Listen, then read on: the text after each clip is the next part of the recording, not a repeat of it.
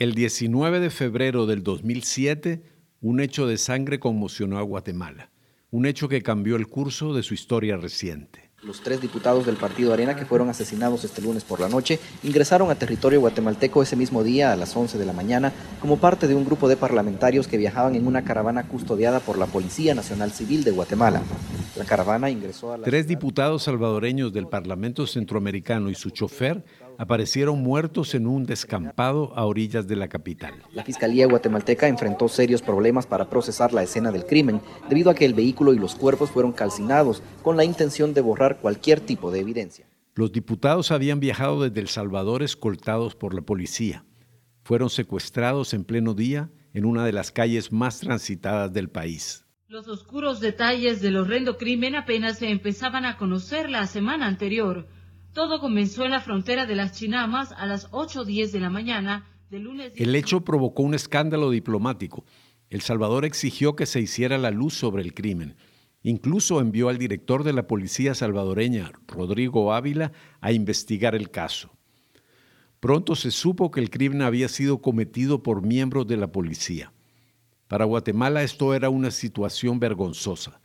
Tres dignatarios extranjeros habían sido salvajemente asesinados en su suelo y para colmo, los autores eran parte de las fuerzas del orden.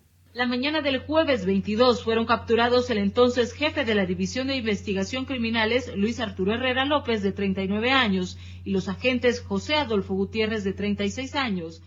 Según el Ministerio Público, habían matado a los diputados para robarles un cargamento de droga o de dinero fueron llevados al Boquerón, una cárcel de máxima seguridad.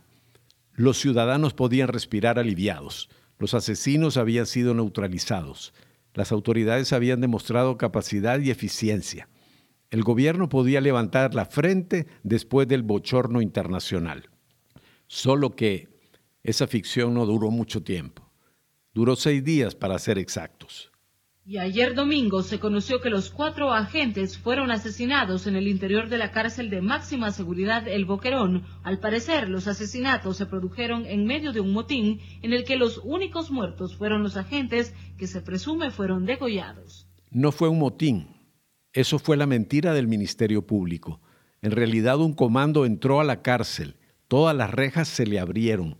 Los hombres asesinaron a los agentes y salieron del lugar sin que nadie se opusiera. El director de la policía salvadoreña entendió que estaba ante un crimen de Estado. Lo más obvio en este momento es que las personas que cometieron el homicidio tienen nivel de influencia al interior de las estructuras policiales o estructuras penitenciarias o estructuras de Estado. Para el gobierno de Oscar Berger sonó la hora de la debacle. Era evidente que las estructuras del crimen organizado subían hasta lo más alto del Estado. Una crisis política estalló el ministro de Gobernación, Carlos Bielman, y el director de la policía, Erwin Sperisen, tuvieron que renunciar. Pero esos ocho asesinatos tuvieron un efecto aún más importante. Fueron ese empujón que a veces necesita la historia para cambiar de rumbo. La doble masacre demostró que Guatemala estaba desamparada frente a las mafias. Guatemala necesitaba ayuda.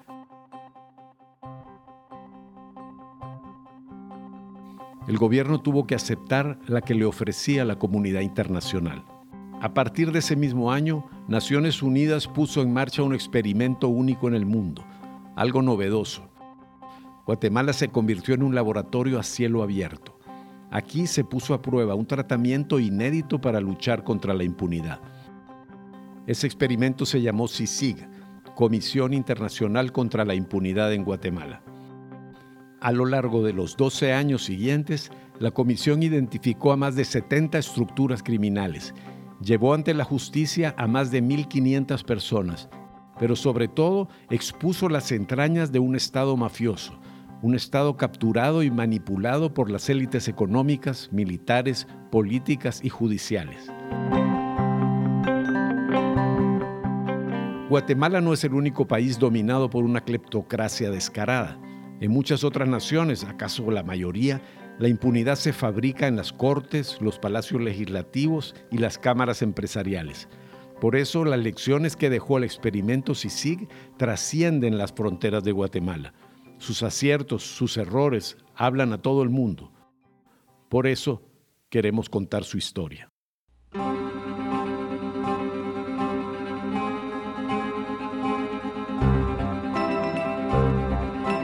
Para No Ficción Guatemala, esto es El Experimento. Dos temporadas y doce capítulos para contar los éxitos y fracasos de la CICIG, el equipo internacional que reveló las entrañas corruptas del Estado de Guatemala. Escrito y producido por Sebastián Escalón, narrado por Guillermo Escalón. Capítulo 1. Guatemala pide auxilio. Para muchos, el año 2000 traía esperanzas renovadas, las de un mundo en paz, las de un mundo mejor. En cambio, para Guatemala era un regreso al pasado, a los tenebrosos años 80. El partido fundado por el exdictador Efraín Ríos Montt había ganado las elecciones. El general de las masacres dominaba el Congreso, mientras Alfonso Portillo, que ocupaba la presidencia, abría las puertas a las viejas estructuras del terror. Gracias a ellos dos, los militares que habían secuestrado y torturado durante la guerra civil regresaron a cargos oficiales. Los aparatos del terrorismo de Estado seguían vivos. La muerte del obispo Juan Gerardi lo confirmaba. Dos años antes, los militares lo habían asesinado después de presentar el informe Guatemala Nunca Más. Ese documento recogía los testimonios de miles de víctimas del conflicto armado. Los activistas de derechos humanos estaban al borde del pánico. El regreso de las estructuras de represión les quitaba el sueño. Unas estructuras a las que dieron un nombre. Les llamaron SIACs, cuerpos ilegales y aparatos clandestinos de seguridad. Entonces, los aparatos clandestinos eran los aparatos que normalmente armaba la inteligencia militar. Él es Frank Larue, fundador del Centro de Acción Legal para los Derechos Humanos. Eh, escuadrones de la muerte que infiltraban a la sociedad civil, eh, infiltraban a organizaciones de derechos humanos o, familiares de desaparecidos o familiares de víctimas, etc. Y los cuerpos ilegales eh, eran más bien los privados. Eso también viene históricamente, desde la Mano Blanca, por ejemplo, que, que fueron grupos de matones, grupos paramilitares, escuadrones de la muerte, pero que eran financiados desde la derecha, desde, desde intereses económicos, eh, especialmente agrícolas. ¿De dónde venían estos cuerpos armados? La respuesta está en la guerra civil que acababa de terminar. Durante 36 años, el ejército se enfrentó a grupos guerrilleros de inspiración marxista. Para vencer a la guerrilla, el ejército lanzó una campaña de tierra arrasada. Cientos de aldeas fueron incendiadas, decenas de miles de campesinos, la mayoría indígenas, fueron asesinados o forzados a huir. Al principio el ejército contó con el apoyo financiero de Estados Unidos. La superpotencia no quería otra Cuba en América. Pero en 1977 las violaciones a los derechos humanos indignaron al presidente Jimmy Carter. Ordenó entonces suspender la ayuda militar a Guatemala. Para los militares esto fue una ingratitud descomunal. ¿Cómo podía ser que los gringos regalaran un millón de dólares diarios al ejército de El Salvador y nada a Guatemala? ¿Acaso no estaban librando la misma batalla contra el comunismo? Pero igual, la guerra tenía que seguir y el dinero tenían que encontrarlo de una u otra forma. De eso se encargaron los oficiales de la inteligencia militar. Además de coordinar las masacres y desapariciones, estos militares buscaron la manera de ser autosostenibles. Y la encontraron. Tomaron el control de todas las aduanas del país. Desde ahí empezaron a cobrar sobornos a los importadores. Desde ahí dirigieron el contrabando y otras operaciones muy lucrativas. Este es para muchos de nosotros el inicio de las redes de defraudación aduanera y aquí también aparecen los primeros indicios de involucramiento de algunos militares con el narcotráfico. Él es Eduardo Stein, vicepresidente de Guatemala entre 2004 y 2008, durante el gobierno de Oscar Berger. Los oficiales diversificaron sus fuentes de ingreso, narcotráfico, robo de vehículos, secuestros, tráfico de personas, de maderas preciosas, de tesoros arqueológicos, todo valía. La amenaza comunista lo justificaba todo ante sus ojos. Y mientras tanto, Estados Unidos siguió apoyando a los militares, de manera discreta, claro. La CIA pagó sobresueldos a los oficiales que dirigían la represión, una especie de bono motivacional. Estos cuerpos ilegales se crean y se mantienen en parte gracias al apoyo de la, de la CIA. Es muy posible que así fuera porque nosotros encontramos algunos indicios dentro de papeles desclasificados de que en efecto se servían de un oficial militar guatemalteco que era el pagador de parte de la CIA para todo este sistema de sobresueldos. En 1996 callaron las armas. La guerra y las masacres dejaron 200.000 muertos, decenas de miles de desaparecidos, un millón de desplazados. La guerrilla y el gobierno firmaron los acuerdos de paz, y en estos acuerdos el Estado se comprometió a desmantelar sus cuerpos ilegales. Los escuadrones de la muerte y las estructuras de inteligencia debían desaparecer, pero eso no ocurrió. Nos fuimos dando cuenta que las estructuras clandestinas dentro de la institucionalidad del Estado que habían probado la miel de los beneficios de la ilegalidad con negocios oscuros para financiar la guerra sucia, servían para el enriquecimiento ilícito y el lavado de dinero de muchas maneras. Estos grupos se transformaron. Los oficiales ya solo buscaban enriquecerse. Estos aparatos creados para la represión originalmente se transmutaron muy rápidamente después de la firma de los acuerdos de paz en mecanismos de negocios. Mil actividades nuevas se abrieron a estas estructuras. Sicariato, robo de carros, despojo de tierras, negocios corruptos con el Estado y las municipalidades. Pero para mantenerse impunes, estos SIACs debían controlar el sistema de justicia. ¿Cómo? Pues lo de siempre. Pago de sobornos, amenazas, ataques directos. Poco a poco se fueron sofisticando formaron sus propias redes de abogados, fiscales y jueces amigos. Nosotros hablábamos de la democratización de la impunidad. Ella es Claudia Samayoa, fundadora de la Unidad de Defensores y Defensoras de los Derechos Humanos en Guatemala. Porque las CIACs originalmente cuando empiezan a generar abogados para incursionar y tomar y cooptar el sistema de justicia, muchos de esos abogados formados por los militares son hoy nuestros flamantes magistrados en todas las cortes posibles. Varios grupos cobraron renombre en los 90. Los más famosos fueron la Cofradía del general Francisco Ortega Menaldo y su gran rival, el Sindicato, dirigido por el general Otto Pérez Molina, futuro presidente de la República. Con la victoria electoral de Alfonso Portillo y Efraín Ríos Montt, estos grupos salieron de la sombra Ortega Menaldo se convirtió en una especie de consejero del presidente. Va siendo cada vez más evidente para nosotros que estábamos en organizaciones de derechos humanos que estas estructuras seguían vivas y coleando. Entonces era el retorno de Ortega Menaldo al poder. Y ahí es donde empiezan los ataques en contra de nosotros. La primera desaparición forzada contra un defensor de derechos humanos después del conflicto armado interno. Con la llegada del año 2000, un escenario de pesadilla se abría para los defensores de los derechos humanos. Se sintieron desprotegidos y vulnerables. En este contexto, un grupo de activistas se empezó a reunir. Buscaban una solución, una idea, algo que mantuviera a raya estos cuerpos represivos. ¿Quiénes eran?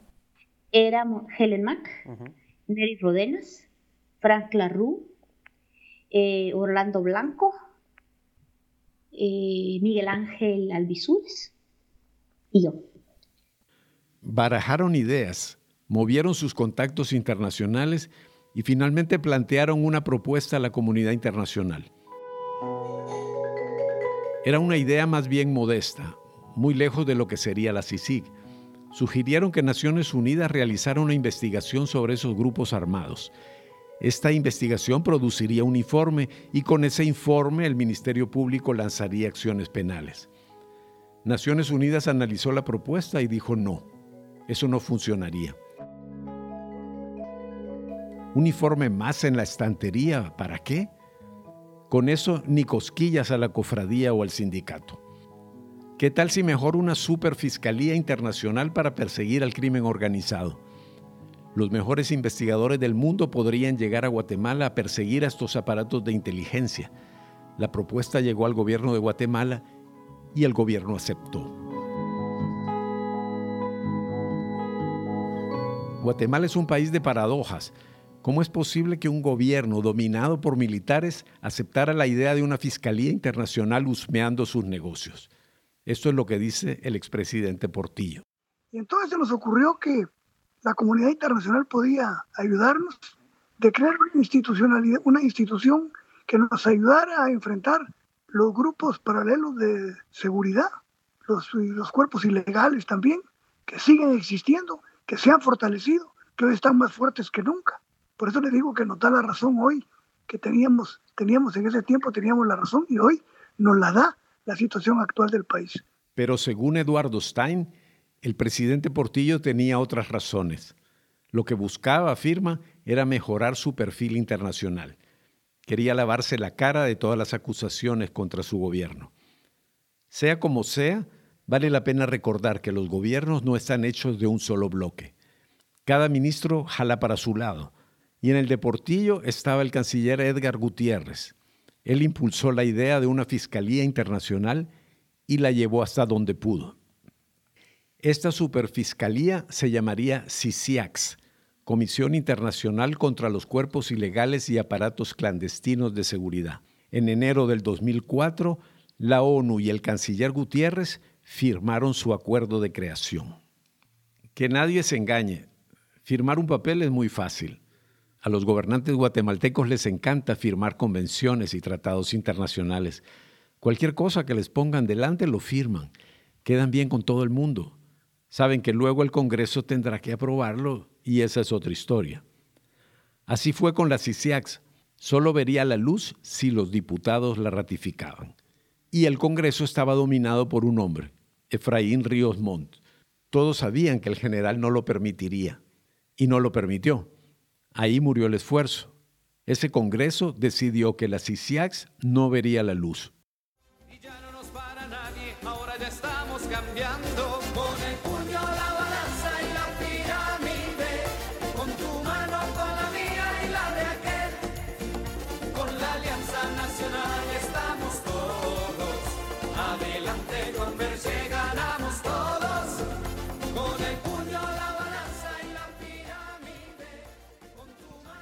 Cada cuatro años, Guatemala se llena de cancioncitas alegres.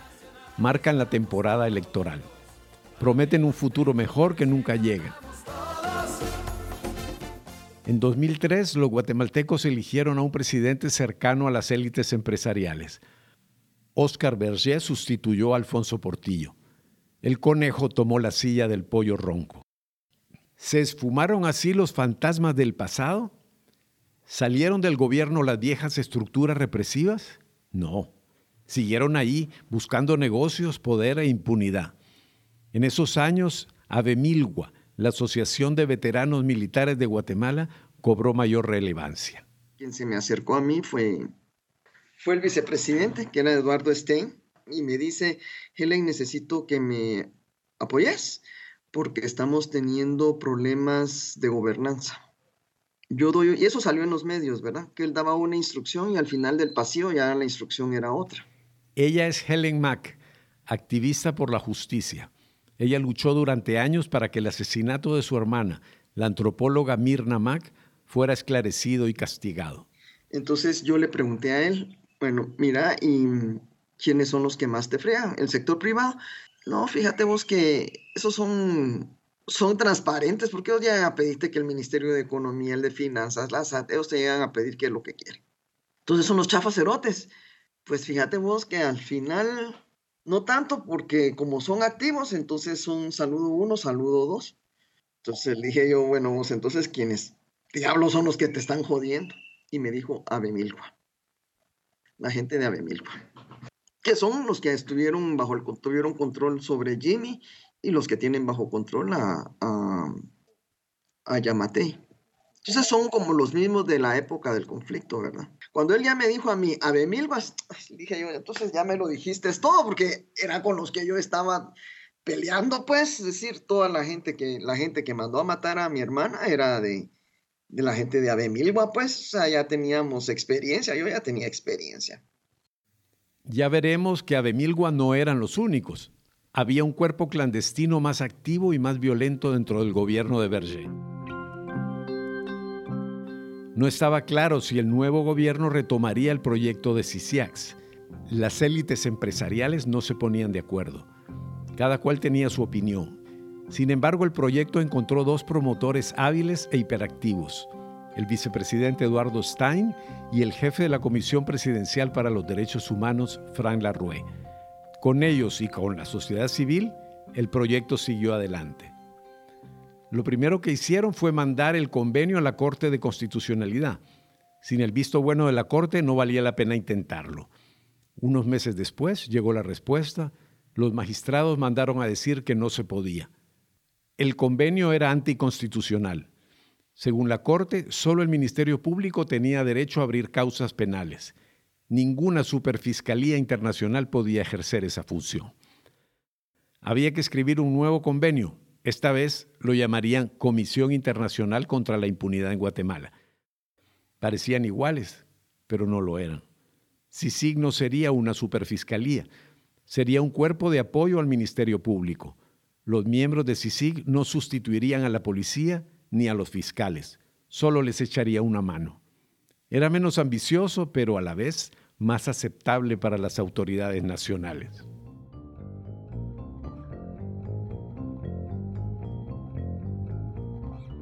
Con el gobierno de Berger pasaba lo mismo que con Alfonso Portillo, una paradoja, una contradicción que cuesta entender. Una parte del gobierno promovía la CICIG con toda su fe, pero ese mismo gobierno ocultaba al cuerpo armado más violento del país. Desde la policía y el Ministerio de Gobernación operaba un grupo dedicado a la limpieza social. Ese grupo asesinó a miles de jóvenes sospechosos de ser pandilleros.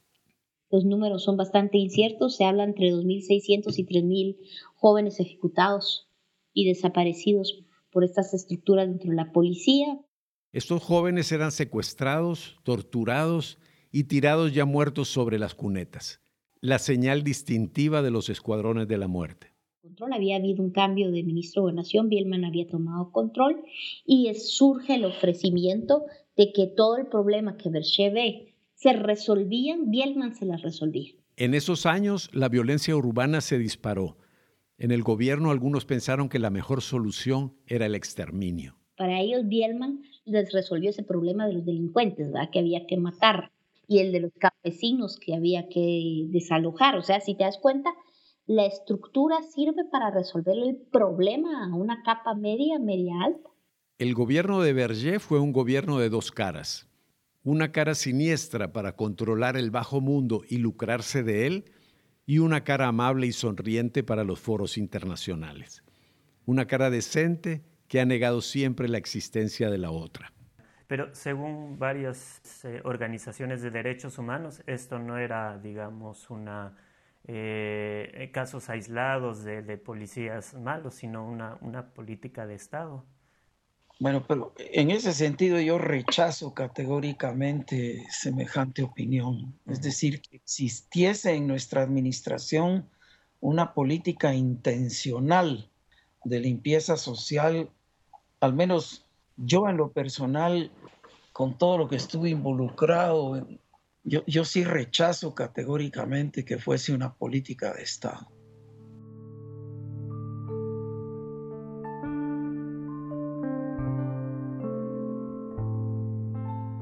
Eduardo Stein y Frank Larue prosiguieron sus esfuerzos en pro de la CICIG y en diciembre del 2006 el vicepresidente firmó un nuevo convenio con Naciones Unidas. Pero ya sabemos lo que valen estas firmas. Los dos promotores de la comisión no estaban ni a la mitad del camino. El gobierno, satisfecho con haber firmado un trozo de papel, decidió meterlo en una gaveta. Ahí se mantuvo por dos largos meses Lo normal hubiera sido que el presidente en persona promoviera la CICIG ante el Congreso, que exigiera públicamente la ratificación del convenio. No sucedió así. Pero la historia tiene otras maneras para ponerse en marcha. Pero lo que empujó realmente o lo que dio las condiciones para la aprobación fue lo de los parlamentarios salvadoreños, porque eso solamente confirma la existencia precisamente de, de los SIACs y su capacidad operativa, y que eran las gentes mismas del Estado.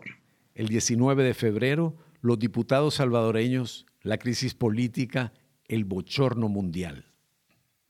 El presidente Berger ya no tenía opción. Envió el convenio de la CICIG al Congreso y la batalla por su ratificación pudo empezar. No fue fácil. La clase política se polarizó. Los que se oponían a la comisión empezaron a ocupar los medios de comunicación. Libre Encuentro con Dionisio Gutiérrez. Los foros y debates se multiplicaron alrededor del tema. Vamos a ver más despacio lo que dé la gana. el documento lo dice. No lo dice. Esa es una Los analistas de la Universidad Francisco Marroquín estaban en contra. Entre ellos, Pedro Trujillo. No es una asesoría, es una maquinaria que está por encima o paralela al Estado. Yo me atrevería a decir que por encima, según esto. Y lo peor, nos va a distraer la atención. Y José Luis González Dubón. Doctor González, ¿qué de malo le puede dar a Guatemala CICIG si termina siendo aprobado el proyecto? ¿Qué, ¿Qué, es lo negativo? Mire, no se puede construir un Estado de Derecho fuera del derecho, violando el derecho. No se puede. Columnistas de opinión como Luis Figueroa compararon a la CICIG con la KGB o con la Stasi, la policía secreta de la Alemania del Este. Enfrente, Fran Larue, Eduardo Stein y la sociedad civil repitieron su argumento favorito se opone es narco, decía el que se opone es narco, y con la famosa frase aquella de el que anda limpio ni jabón necesita para bañar. El que se opone es narco. El que se opone es cómplice de la impunidad. Más que un argumento era una descalificación. Pero en política todo se vale. Quedaba el obstáculo mayor, el Congreso. La mayoría de los partidos estaban en contra, pero no querían decirlo frente a las cámaras no podían por eso de que el que se opone es narco. Entonces los diputados armaron su circo habitual, se hicieron los locos, pusieron excusas, cambiaron de tema, lanzaron cortinas de humo. El tiempo corría a su favor. La jugada se repitió varias veces. El presidente del Congreso anunciaba la votación sobre CICIG para el día siguiente, pero minutos antes de empezar la sesión, la sacaba de la agenda. No sé si mi memoria me traiciona, pero yo recuerdo que fueron seis veces que ocurrió esto. Y a la séptima, el vicepresidente perdió la paciencia. Y yo dije entonces que aquellos de los diputados que no querían que el tema se tratara en plenaria del Congreso era porque estaban escondiendo su gusanera.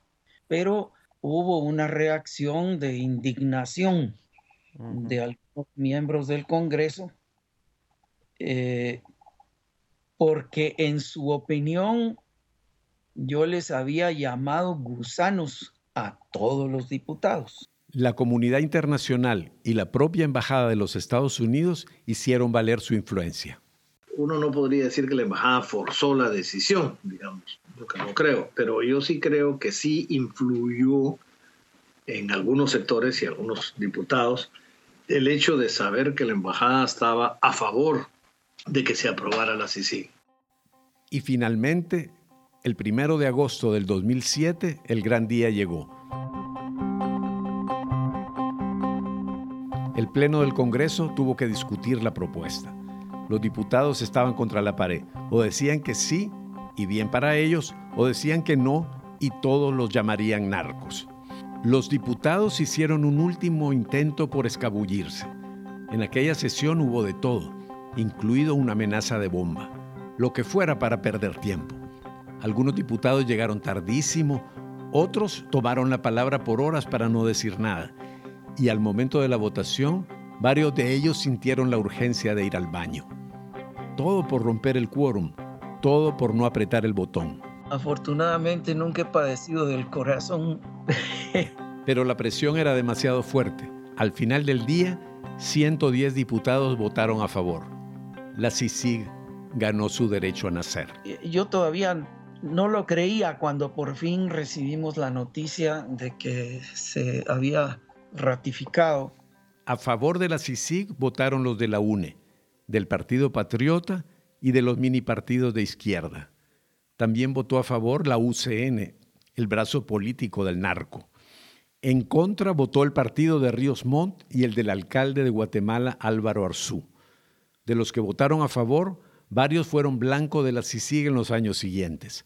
Roxana Valdetti, César Fajardo, Gudi Rivera, Anabela de León, Baudilio Hichos, Manolito Castillo, Manuel Valdizón.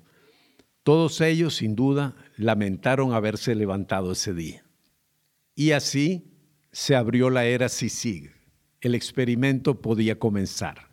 En septiembre del 2007, mes de la patria, aterrizó en Guatemala este hombre instituciones de seguridad y justicia hacerlas eficientes porque el problema es que como consecuencia de la presencia de esos grupos que corrompen y socavan las instituciones desde dentro, el, índice de impunidad es altísimo. Estamos hablando prácticamente de un 2-3% de casos resueltos frente a un 96, 97, 98% de casos que quedan en la impunidad. Y hablamos de crímenes, no hablamos de delincuencia de bagatela. Carlos Castresana, fiscal español, primer comisionado de la CICIG, pero esto será en el segundo capítulo de El experimento.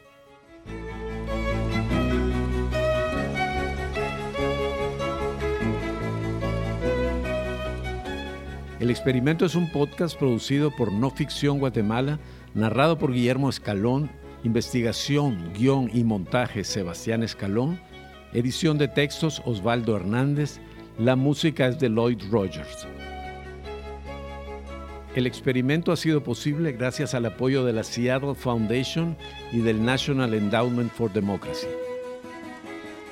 Material de archivo, prensa gráfica, TCS y Libre Encuentro. Agradecimientos a Adriana Beltrán y Antonio Delgado. No ficción cuenta Guatemala a través de reportajes, crónicas y periodismo de datos. Búscanos en Twitter, Facebook, Instagram o en nuestra página web.